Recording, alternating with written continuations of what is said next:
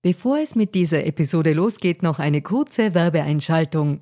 Wusstest du, dass Frauen in Österreich im Jahr 2024 immer noch 53 Tage gratis arbeiten?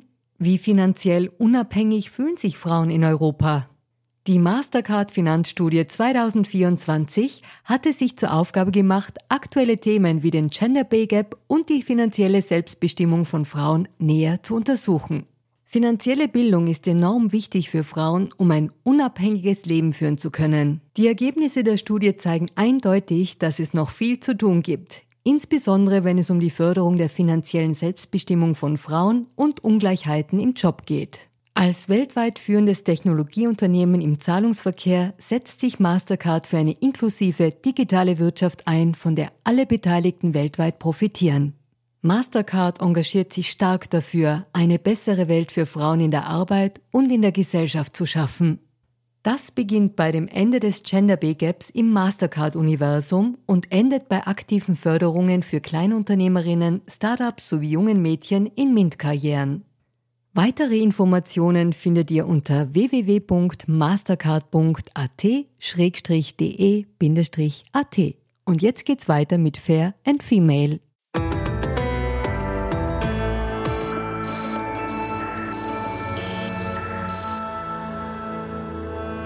Hallo ihr Lieben, herzlich willkommen bei Fair und Female, dem Gesellschaftspodcast der kleinen Zeitung. Mein Name ist Barbara Haas, ich bin Journalistin und hoste diesen Podcast und heute klären wir die ganz einfache Frage, wie wir am schnellsten zu einem zweiten Planeten kommen, wenn wir den ersten erfolgreich vernichtet haben. Nein, die Frage ist natürlich nicht einfach und wir sollten besser auf die Erde achten, die wir haben oder auf der wir leben, klar, aber trotzdem forscht und publiziert meine Gästin heute genau dort, wo sich die Elon Musks dieser Welt gerne hinträumen und jetzt bin ich mit ihr in den USA verbunden und freue mich sehr, dass sie sich Zeit nimmt. Herzlich willkommen, Professor Dr. Lisa Kaltenecker. Vielen Dank für die nette Einladung. Liebe Lisa, bevor wir gleich zum Thema kommen, warum wir nicht einfach so den Mars bevölkern können und ob wir wirklich alleine im Universum sind, lass mich bitte persönlich starten. Du bist Salzburgerin, du hast in Graz studiert und dort ging es dann ja schon los, du hast dort promoviert, dann überspringe ich ein paar Stationen, verzeih mir. Du warst bereits mit 27 an der Harvard University, du arbeitest für die NASA, du bist Professorin für Astrophysik an der renommierten Cornell University im Bundesstaat New York, wo du auch lebst. Und ich habe jetzt sicher tausend Sachen übersprungen, auch deine ganzen Auszeichnungen. Aber sag mal, Astrophysik, das ist doch eine echte Männerdomäne. Bist du nicht oft die einzige Frau bei den wichtigen NASA-Sitzungen? Also ich muss sagen, im Augenblick sind wir zu zweit hier im, im, äh, im Department. Das heißt, es ist schon gut, wenn du jemanden zweiten hast. Es kommt drauf an, auf das Gebiet. Manchmal ist es sehr männerlastig, würde ich sagen. Aber ich muss auch sagen, es gibt auch ein paar Kollegen, die das auch so sehen. Das heißt, die, die helfen dir auch. Also wenn zum Beispiel jetzt jemand von wieder komplett überhört, was du gesagt hast, kommt dann schon hin und wieder ein Kollege von mir und sagt, ah, das, was die Leser jetzt gerade gesagt hat, was wirklich echt gut war und genau so kann sie es dann irgendwann ändern. Und was total lustig war, ich habe einen Vortrag gegeben, also ich, ich war sehr hoch geehrt. Ich war eingeladen im Vatikan, also vor ein paar Jahren. Die haben da einen großen Vortrag gehabt und da war Stephen Hawkins, der wow. vor mir vorgetragen haben. Dann war ich, also es war ziemlich, da war gedacht, oh, und dann, war, dann waren zwei Nobelpreisträger und noch so, also schon relativ so hoch, hoch dekoriert, genau. ja. Und das war ziemlich lustig, weil ich natürlich mich ich voll begeistert war. Ich gesagt, wir müssen unbedingt ein Foto machen von den Vortragenden, weil weißt du, wann, wann mache ich einen Vortrag mit Stephen Hawkins? Er ein ganz anderes Thema und natürlich sehr bekannt. Und ich habe gedacht, ach, da wollte ich jetzt unbedingt ein Foto. Und die haben dann gesagt, ja, also wir machen eigentlich kein Foto. Ich gesagt, ja, wenn Sie kein Foto machen, dann mache ich jetzt ein Selfie von den Speakers. Und da haben sie ein Foto gemacht. Und das ist jetzt draußen, nur weil du gerade gefragt hast. Und was mir in dem Augenblick eigentlich wenig aufgefallen ist, wenn du dann auf dieses Foto schaust, ich meine, wir sind ja nur acht, siehst du, siehst du so sieben ältere Männer, okay, Anna war ein bisschen jünger, und mich mit voller Begeisterung im Foto. Und ich denke mal, genau so ändern wir die Sachlage, dass es da weniger junge Frauen gibt in der Wissenschaft, weil die sich selber nicht sehen als jemand, der da reinpasst also, wenn mhm. ich das mhm. jetzt einfach so sagen darf, ihr, ihr passt rein, ihr dürft, es ist schwierig manchmal, aber ihr seid auch oft nicht mehr allein. Und einfach einen zweiten zu haben, also eine zweite, hilft voll. Und wenn es keine eine zweite gibt, dann suchen wir uns einen zweiten, der da drauf kommt, dass es wirklich auch schwierig sein kann und helfen kann. Du, Lisa, aber da muss ich jetzt noch eine Nachfrage stellen, weil du hast total recht. Klar ist es super, wenn man ein Role Model sieht und das ist sicher auch, das kann auch Begeisterung wecken und ich denke nur an diese ganzen MINT-Workshops, die auch bei uns in den Schulen und auch teilweise in den Kindergärten schon stattfinden, damit eben Mädchen und dann junge Frauen sich auch für diese vielleicht ein bisschen anfangs spröderen Fachgebiete interessieren. Aber was hat dich, was hat deine Begeisterung ausgelöst für die Astrophysik? Also ich muss sagen, ich war immer neugierig was ja viele Kinder sind. Aber ich war immer neugierig. Ich wollte wissen, was um mich herum passiert, wie was funktioniert.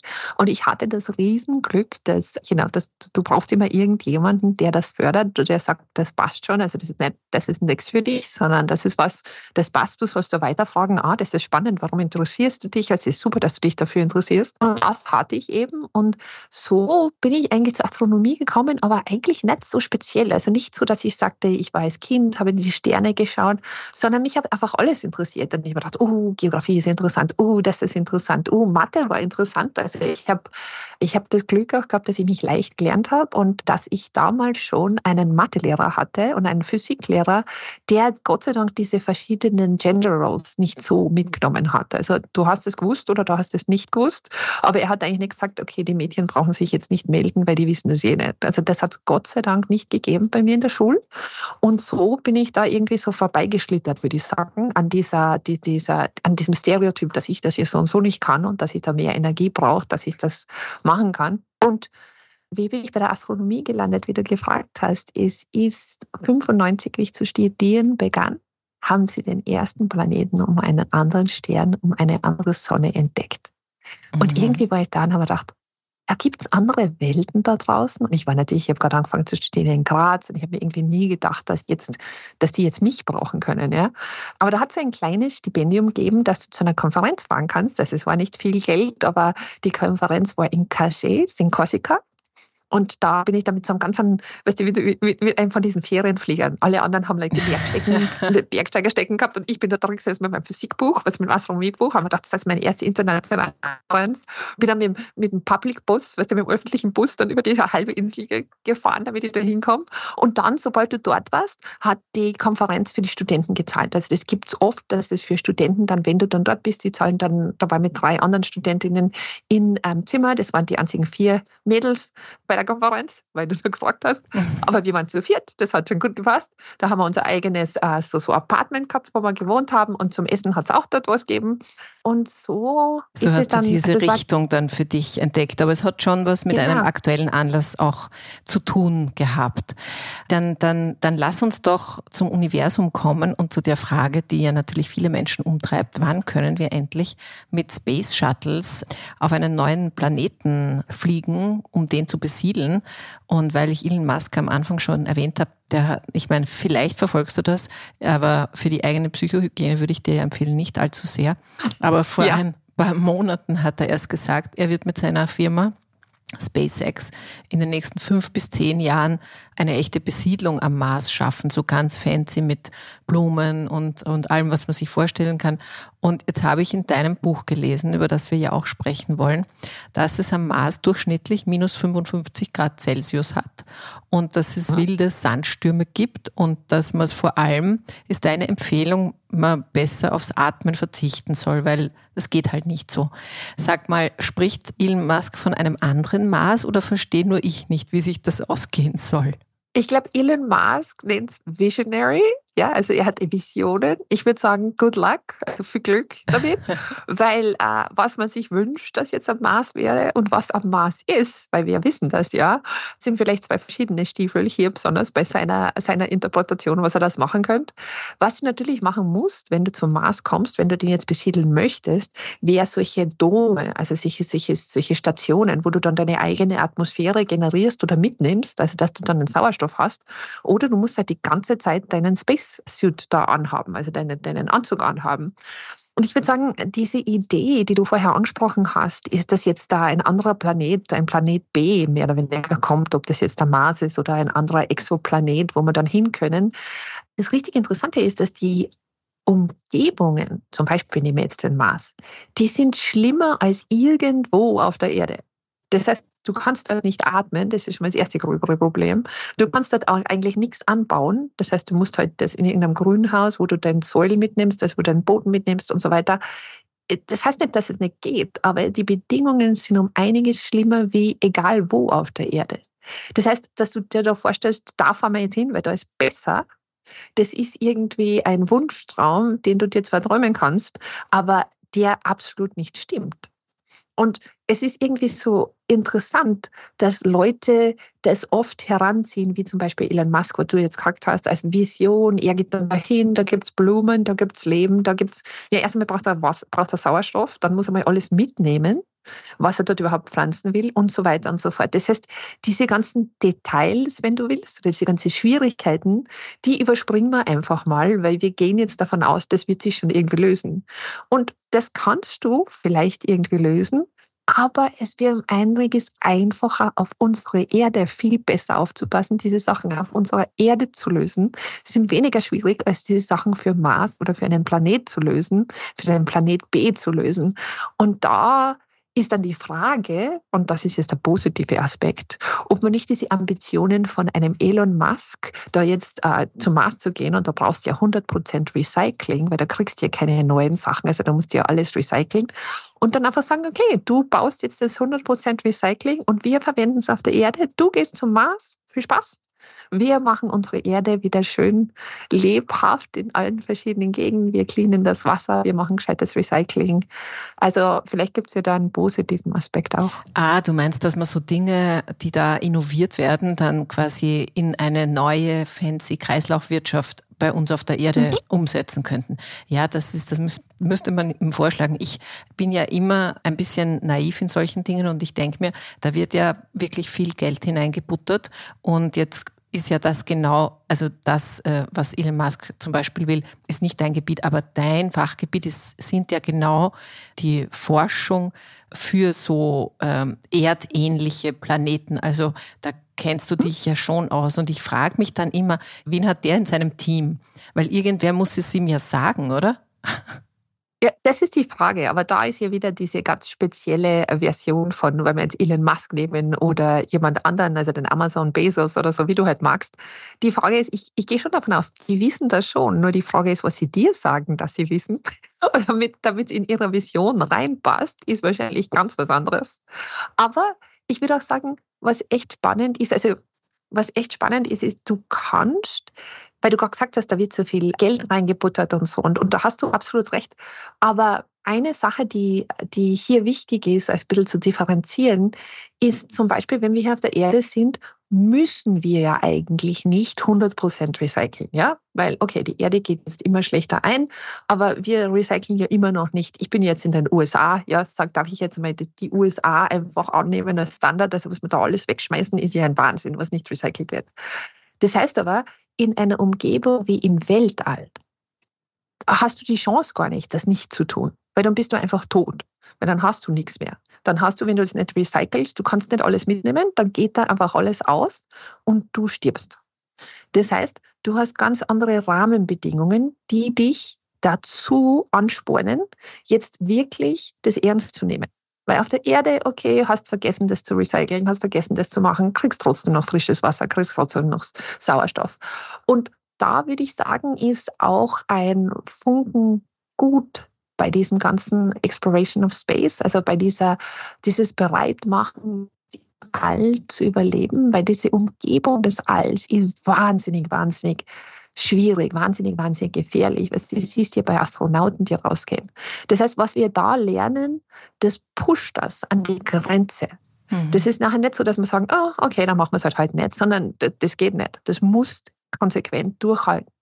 Und die andere Seite von diesen von dieser Erforschung des Weltalls und die, die hast du noch nicht angesprochen, es ist absolut okay, wenn Leute sagen, ja, warum überhaupt? Was sie könnten wir auf der Erde machen. Also ich glaube, die eine Seite ist, dass du da einfach eine Umgebung hast, wo du nicht auskommst, wo du nicht einfach sagen kannst, okay, dann mache ich das dann übermorgen und nicht heute.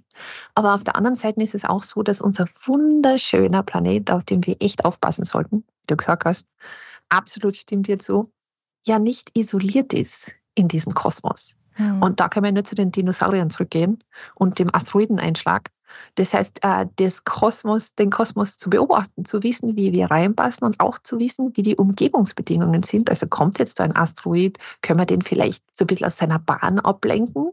All diese Sachen sind auch irgendwie wichtig, um auf die Erde aufzupassen. Mhm. Also halt im ganz größeren Rahmen.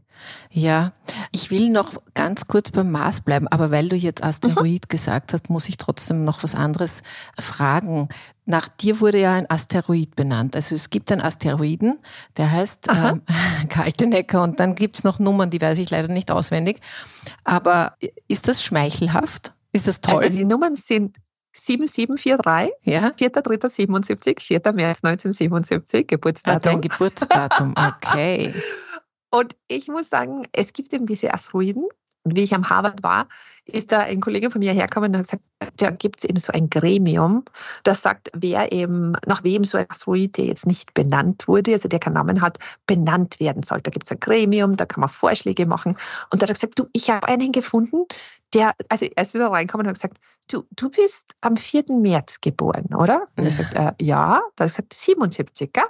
Ich habe gesagt, ja, dann ist er wieder gegangen. Und haben wir gedacht, ja, okay, das war jetzt ein bisschen komisch, aber okay. Und dann ist er wieder gekommen und hat gesagt, so, Lisa, wir, wir hätten einen Asteroiden und der hat genau dein Geburtsdatum und wir würden eigentlich gern vorschlagen, weil du diese, da habe ich gerade die Forschung gemacht, weißt du, wie die Erde durch die, durch die Geschichte ausschauen, wie könnte man da leben sehen, also es war ganz was Neues. Und dann hat er gesagt, ja, wir würden dich gern vorschlagen für diesen Asteroiden, weißt du. Und dann habe ich gesagt, ja, das ist eigentlich super, weil ich meine, ich, ich, ich mache das eigentlich klasse, dass da ein Asteroid dann mit meinem Namen herumfliegt und mit meinem Geburtsdatum. Und dann hat er gesagt, ja, aber weißt du, es gibt natürlich eine gröbere Schwierigkeit. Und man dachte, oh jägerle. Und dann sagt er, weil dann weiß ja jeder, wie alt du bist.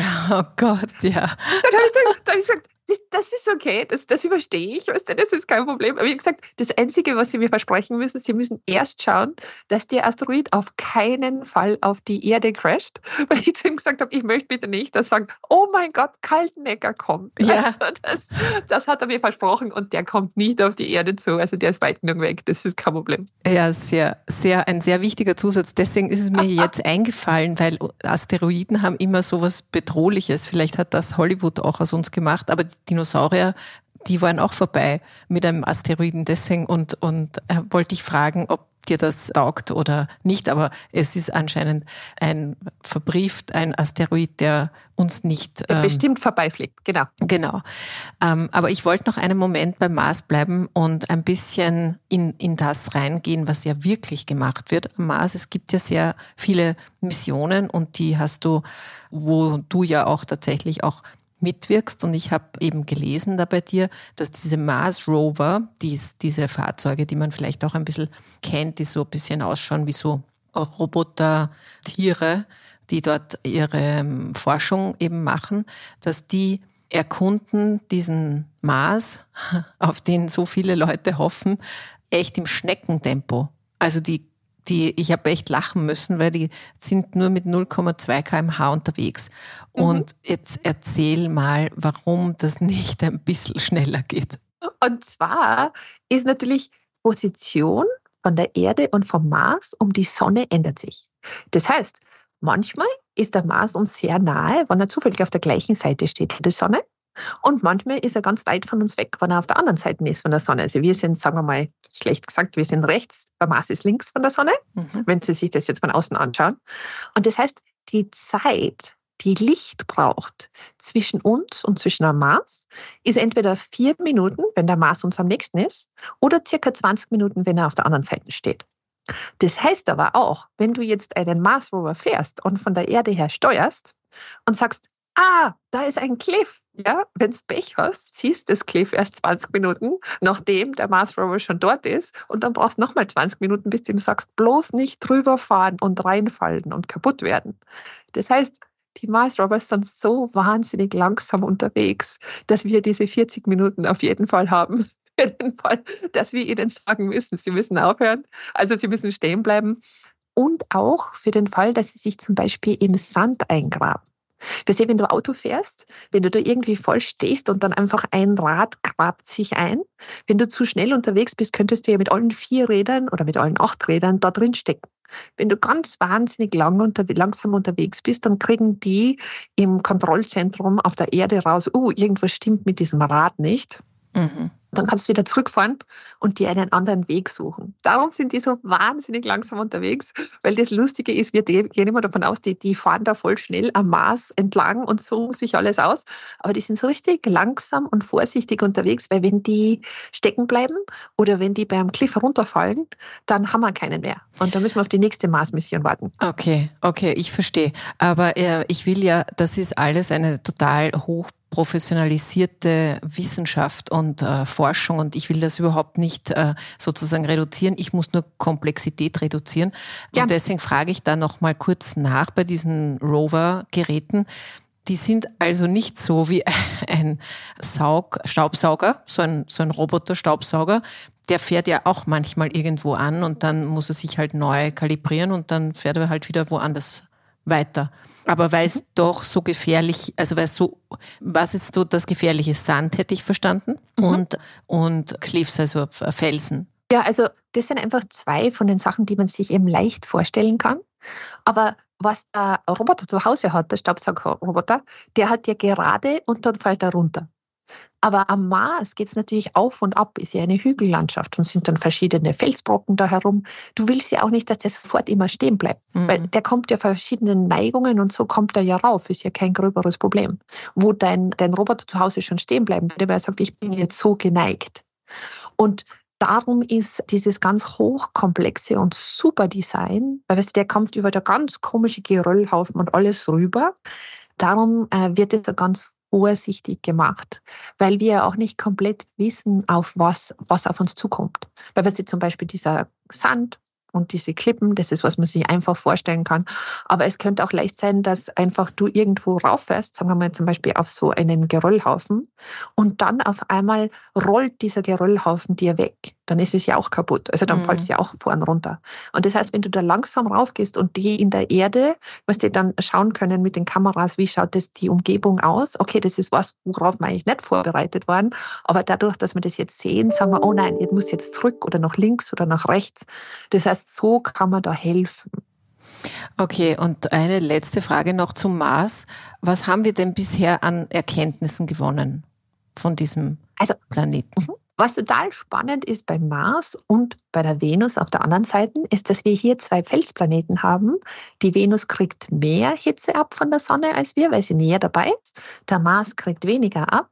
Und was die zwei Planeten uns lehren, ist, was passiert, wenn man jetzt weniger Sonne kriegt und mehr Sonneneinstrahlung kriegt, also mehr wieder Venus, weniger Mars.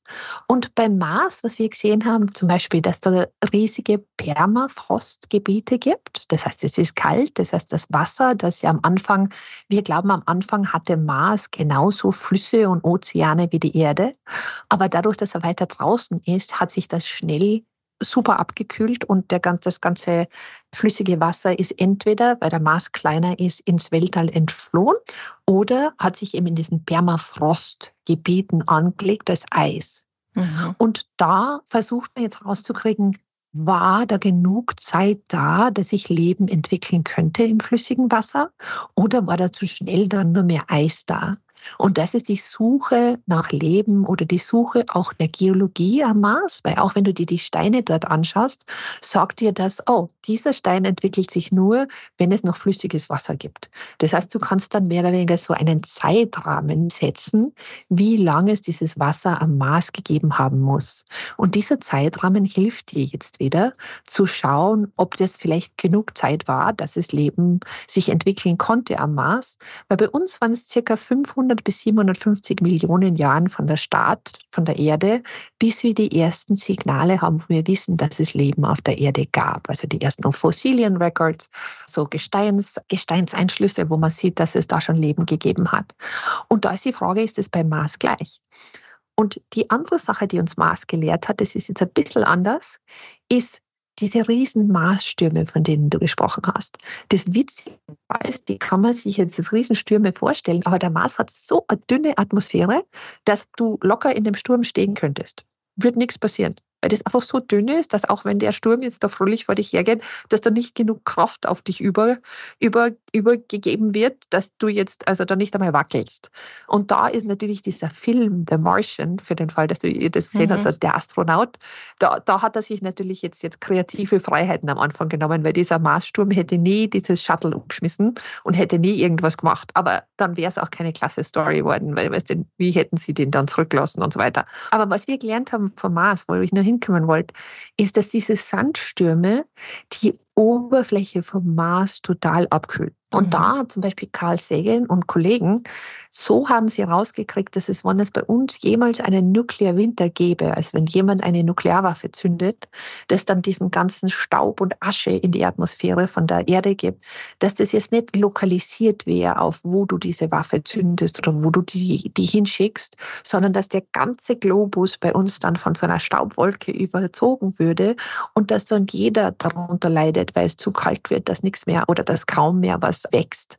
Und diese Sachen vom Mars und von der Venus sind total wichtig, um zu verstehen, wie unsere Erde funktioniert. Und unsere Suche nach Leben im All, nach anderen Erden, ist jetzt nicht nur, sind wir allein im Universum, sondern auch, wie funktioniert denn unser Planet genau? Wie können wir besser darauf aufpassen? Und was sind denn die eigentlichen Einflüsse, die jetzt wirklich das Klima in längerer Zeit noch weiter verändern werden? Und so ist diese Suche nach Leben all nicht nur eine Suche nach Leben an all, sondern auch eine Investition in unsere eigene Zukunft und zu schauen, dass unser Planet belebbar bleibt. Weil, wie du gesagt hast, wenn andere Leute auf den Mars wollen, viel Spaß. Ich bleibe hier. Unser Planet ist der schönste. Okay, aber äh, so jetzt letzte Verständnisfrage zu diesen Erkenntnissen auch. Es ist deswegen aber du, du kannst es deswegen auch besser vergleichen, sage ich mal, weil das eben auch Felsplaneten sind, so wie die Erde auch, oder? Genau. Also ja. was wir gekriegt, was wir rausgekriegt haben mit Venus und Mars, und das ist jetzt der Royal V, also die Astronomen, die Wissenschaftler, dass auf jedem Planeten die gleichen die gleichen physikalischen Gesetze gelten. Nur auf manchen ist das wichtiger, auf manchen ist das wichtiger. Aber dadurch, dass du weißt, welche Gesetze es überhaupt gibt, also welche Einflüsse es überhaupt gibt auf einem Felsplaneten, kannst du dann sagen, oh, und unter diesen Bedingungen wird das dann mehr wichtig, unter den Bedingungen wird dieses mehr wichtig. Aber du verstehst das Ganze, du verstehst, warum jetzt was passiert. Also du kommst drauf, dass die Erde nicht komplett anders funktioniert wie die Venus oder der Mars, sondern dass die alle gleich funktionieren, weil sie alle Felsplaneten sind mit einer Atmosphäre drum. Und wenn du die jetzt mit Licht vom Stern triffst, mhm. dann passiert was. Je nachdem, mit wie viel Licht vom Stern. Ja, ja, es ist total spannend. Also, dein Buch heißt Sind wir allein im Universum? Und es ist wirklich empfehlenswert, weil auch wenn man uns oder wenn man dir eigentlich jetzt schon zugehört hat, bist du jetzt eine Wissenschaftlerin, eine, eine wirklich extrem erfolgreiche, international und und auch, wie soll man sagen, extrem nah dran an dem, was, was wirklich passiert mit NASA und Co. Aber eine Wissenschaftlerin, die das sehr begreifbar macht. Und in dem Buch ist ein Aspekt, und ich weiß nicht genau, ob das sozusagen von deinem amerikanischen, ein bisschen entertainigen Zugang vielleicht auch kommt, aber das ist das erste wissenschaftliche Buch, wo so viele Comics drinnen sind. Also es sind viele Dinge, sind einfach mit Comics dargestellt. Deswegen habe ich mir jetzt auch diesen Felsplaneten-Vergleich gemerkt, weil da gibt es nämlich, das eine Badewanne, ist immer blöd im Podcast einen, einen Comic zu erklären, aber das ist eine Badewanne und in der Badewanne geht die Erde unter, weil schwerer Felsplanet und oben auf schwimmt aber der Saturn mit seinem Ring weil er ein, das musst du mir jetzt sagen, das habe ich jetzt schon wieder vergessen, aber ich wusste, dass das eine untergeht und das andere oben schwimmt. Genau, weil das ist genau so und es ist super, dass du dir das so gemerkt hast. Und ich muss sagen, die Comics sind drinnen, weil die waren, die waren sehr fröhlich und haben gesagt, würdest du gerne ein Buch für uns schreiben? Und ich habe gesagt, ja, und nur unter der Bedingung, dass ich komplett kreative Kontrolle kriege. Und ich habe gesagt, äh, ja, weil die haben sie natürlich nicht denken können, dass ich da jetzt lauter Comics reingebe, weil ich erkläre Sachen total gern und ich denke mir solche Bilder, solche einfachen, also nicht einfach, aber Comics zeigen dir manchmal einfach das Wichtige, ohne dass es jetzt viele Schnörkel gibt, ohne dass es jetzt viel Kompliziertes gibt, die dann hängen bleiben können, wie du gerade gesagt hast. Und bei diesem Vergleich habe ich gedacht, ja, diese riesige kosmische Badewanne, die es natürlich nicht gibt, aber wenn du die Sonne, äh, wenn du die Erde reinschmeißt, die ist ein Fels, die wird untergehen und da haben wir dann blub, blub drauf hingeschrieben, ja. damit das auch sich merkt, dass es untergeht. Und da ist die Mandy Fischer, die hat die Comics für mich gemacht, die hat das super gemacht, die hat das super umgesetzt. Wir haben da geredet und sie ist, sie ist eine super Grafikerin, die hat die Comics dann echt klasse gemacht und auch lustig gemacht. Und der Saturn wird schwimmen, weil die mittlere Dichte, also wenn du weißt, wie schwer das Ding ist und wie groß es ist, kannst du ausrechnen, wie es dicht es im Mittel ist. Die mittlere Dichte vom Saturn ist weniger als Wasser. Und für mich mhm. war das irgendwie total wichtig, weil, genau, wir denken immer mal Planeten. Aber dass diese Gasplaneten so ganz, ganz, ganz anders sind wie die Felsplaneten, das ist es bei mir in diesem Bild. Also das, das geht mir mehr ein, weil man denkt, oh, das ist wirklich ganz anders. Also wenn ich es ins Wasser schmeiße, der eine geht gar nicht unter und der andere schon. Das heißt, wir haben wirklich zwei ganz verschiedene Arten von Planeten. Mhm. Und so haben wir das Buch angegangen und hoffentlich echt lustig, also auch an, an Sachen wenn Sie auch kein Wissenschaftsbuch normalerweise lesen, hoffentlich ist das eins, wo Sie sich denken, ah, hey, das verstehe ich eigentlich, das ist eigentlich lustig und natürlich auch, das können Sie auch mitnehmen und sagen, haha, hast du gewusst, dass Saturn schwimmen kann? Ja, ja, genau, das sind so äh, Wissenseinwürfe beim äh, Essen mit Freunden, da kann man total punkten. Ein, ein, ein, ein, zweites Beispiel, was mir auch ein bisschen hängen geblieben ist, ist, da steht, wenn unser Sonnensystem die Größe von einem Keks hätte, sieht man einen Keks, dann wäre der nächste Stern zwei Fußballfelder weit entfernt. Und das ist auch relativ markant, finde ich. Aber bei mir hat es gleich ausgelöst sozusagen die totale Ohnmacht vor dieser Dimension. Also das sozusagen da.